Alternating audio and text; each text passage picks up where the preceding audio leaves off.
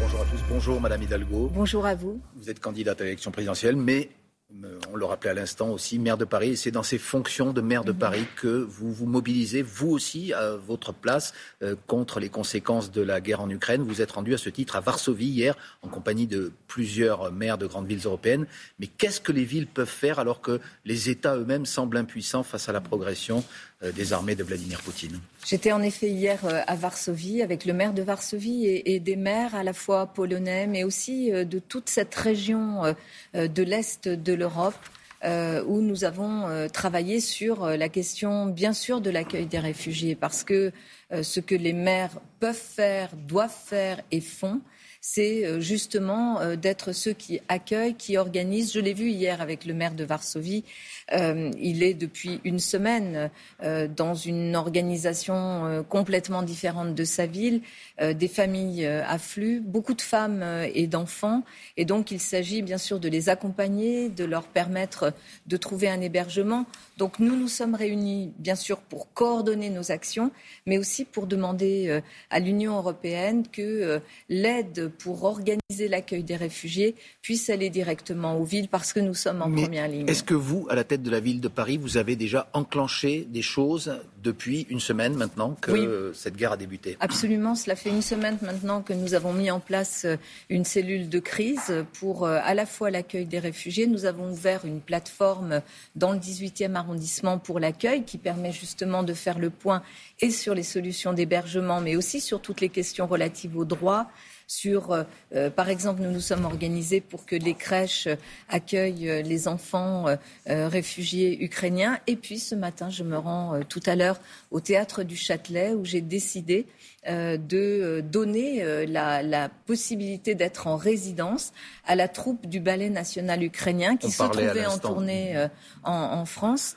Et donc tout à l'heure, nous allons les installer au théâtre du Châtelet. Madame Hidalgo, est-ce que vous êtes surprise par l'élan de solidarité qui se manifeste à l'égard des réfugiés ukrainiens alors qu'on n'a pas toujours connu ce sentiment-là lorsque des réfugiés venaient d'Afghanistan ou de Syrie. Est-ce qu'il y a un peu de poids de mesure? Écoutez, je, pense que voilà, l'action humanitaire est là. Euh, moi, je l'ai eu aussi quand euh, les personnes venaient euh, de Syrie. Bien sûr que là, ça touche l'Europe et que l'inquiétude est grande. Hier, on le disait avec nos collègues maires. D'ailleurs, nous étions en contact téléphonique avec un maire ukrainien, le maire de Lviv, Lviv pardon, qui est une ville où, où le maire nous disait dites-leur, dites-leur qu'on est sous les bombes, dites-leur que des écoles sont attaquées, que des civils Donc, bien sûr qu'il euh, faut accueillir toutes ces personnes et que cet élan de solidarité est quelque chose de très positif et, qui appelle à notre humanité. Hier, euh, le président Macron et d'autres dirigeants occidentaux ont dit que le pire était peut-être à venir. Est-ce que c'est ce que vous avez senti en vous rendant sur place, vous aussi? D'abord, euh, je pense que ce type de propos, il faut faire attention. C'est-à-dire qu'il faut donner l'information, le pire étant à venir, alors qu'est-ce qu'il faut faire? Euh, il y a eu un, afflux, euh, un afflux massif euh, de réfugiés. il y a une très très grande inquiétude. Il y a une, un souhait d'une réponse très unifiée et très forte de l'Union européenne. Je le dis ici, je soutiens euh, les euh, mesures qui ont été prises par l'Union européenne, tant euh, pour aller. Mais vous dites qu'il faut se méfier des, expressions. En tous les cas, il faut faire attention lorsque l'on dit cela. Il faut aussi être prêt à accueillir, parce qu'on l'a vu hier, beaucoup, beaucoup d'inquiétudes sur si le pire est à venir, de quelle nature est le pire. Et alors, qu'est-ce qu'il faut faire? Et alors, est-ce que il va y avoir encore plus de réfugiés? Et quelles sont les réponses qui doivent être à la hauteur pour euh, l'Union européenne. Je prône l'unité, je prône aussi la livraison des armes, ce qui est fait aujourd'hui euh, vis-à-vis de nos amis ukrainiens, parce qu'ils ont raison de dire que ce qui se joue en Ukraine aujourd'hui, c'est aussi notre liberté en Europe. La guerre en Ukraine, c'est la toile de fond de cette élection présidentielle qui est maintenant lancée pour de bon avec l'entrée en en, scène, en candidature d'Emmanuel Macron. En scène, oui. C'est le terme. C'est hein, parce que la politique est aussi un théâtre et ça vaut pour tous les candidats. heureusement pas que du théâtre et pas Pourquoi que. Dites-vous mauvaise... cela Vous pensez à son clip de campagne euh, notamment je, pense que voilà, on va pas se payer une mauvaise série télé là. Hein. Le sujet, c'est quand même d'avoir la réalité de la vie des Françaises et des Français qu'Emmanuel Macron n'échappera pas à son bilan, un bilan qui a vraiment fracturé la France. Vraiment, les, les mesures qu'il a prises dès le début, elles ont été marquées par quoi? Par euh, cette mesure de suppression euh, de l'impôt sur la grande fortune, mais aussi de mesures très très dures vis-à-vis des plus fragiles et des classes du fond, moyennes. Mais juste pour parler de ce, ce clip de campagne qu'on voit à l'image, vous dites, vous parlez donc de, de, de, de séries télévisées, mais tous les, tous les candidats vous-même font de la communication. Bien sûr, et c'est important d'en faire, mais là, je crois que nous sommes à un moment euh, très important qui est attendu, où notre pays ne peut pas enjamber l'élection présidentielle. Dans cette élection présidentielle, il n'y aura rien d'automatique.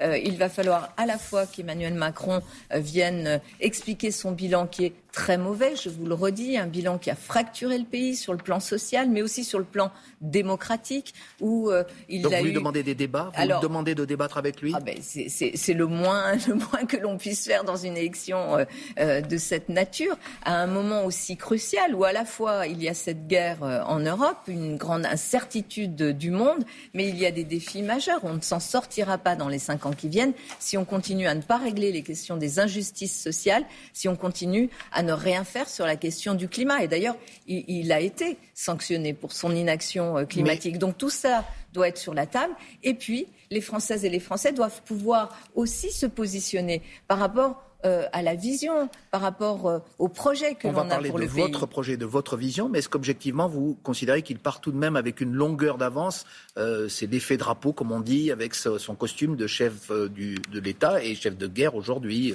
Moi, je n'ai pas à commenter dans quelle position partent les uns et les autres. Je constate un bilan calamiteux, y compris dans sa gestion des crises. Écoutez, quand même, franchement, la crise des Gilets jaunes qui euh, l'a produite. Euh, Emmanuel Macron, en 2017, nous disait plus jamais vous n'aurez à choisir entre un candidat républicain et euh, l'extrême droite. Et on se retrouve cinq ans après avec deux candidats d'extrême droite qui sont aux portes euh, soi-disant du deuxième tour. Vous croyez qu'il va pouvoir euh, s'extraire de ce bilan, y compris sur le plan démocratique, où notre pays est affaibli, où les Français ne se parlent plus entre eux, où il y a ces incertitudes, les retraites? On va, on va en parler des retraites. Avec Emmanuel Macron, 50 plus, c'est quoi? C'est travailler jusqu'à 67 ans? Ou 65 ans Il n'a pas encore euh, détaillé son programme. Ses proches il a dit qu'il faudrait travailler Et lorsque vous prenez Eric Werks avec vous, hmm. euh, vous pouvez être à peu, à peu près sûr, je le dis aux Françaises et aux Français, qu'il n'est pas la surprise du lendemain. Euh, avec lui, oui, travailler plus, ça veut dire allonger l'âge de la retraite et en faire baver encore plus ceux qui en ont déjà bavé toute leur vie. On comprend donc ce qui seront désormais vos axes de campagne maintenant qu'Emmanuel Macron est dans le débat.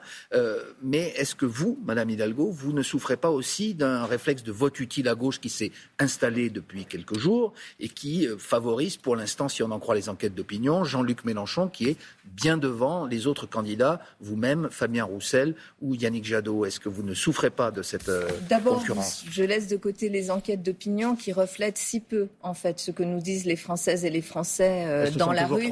et euh, elles se sont souvent trompées, en tous les cas, ces dernières années, mais surtout ce que me disent les Françaises et les Français, et notamment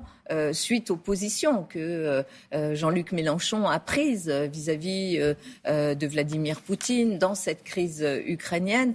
Ils me disent heureusement qu'il y a une gauche euh, républicaine, européenne, sociale, solide, parce que c'est vrai que, vous incarnez, et que j'incarne, et que j'incarne bien sûr. ils ne me le disent les en me disant, se trompent. Ils me disent en me disant, vous incarnez cette euh, cette offre-là, cette vision-là, cette perspective-là pour notre pays.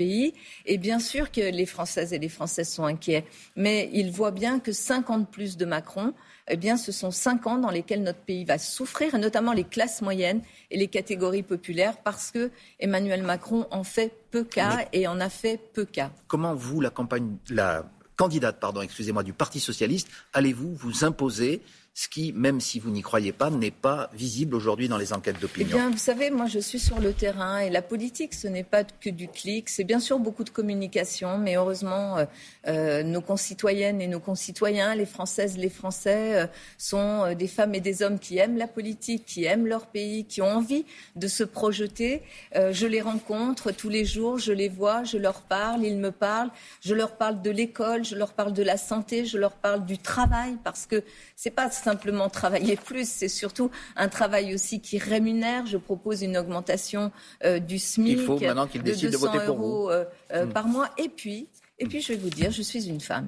Et je suis une femme qui a de l'expérience. Vous n'êtes pas la seule. Euh, je ne suis pas la seule, mais je suis une femme qui a de l'expérience et qui a une vision équilibrée pour mon pays, qui cherche aussi à ce que notre pays se réunisse, se rassemble plutôt qu'il ne se fracture. Et ça, les Françaises et les Français le disent aussi. Donc voilà, je suis cette gauche républicaine européenne et, euh, et je sais que les Françaises et les Français le voient aussi. Merci beaucoup Anne Hidalgo, maire de Paris et donc candidate à l'élection présidentielle. Suite de Télématin, bonne journée. Merci, Merci. beaucoup.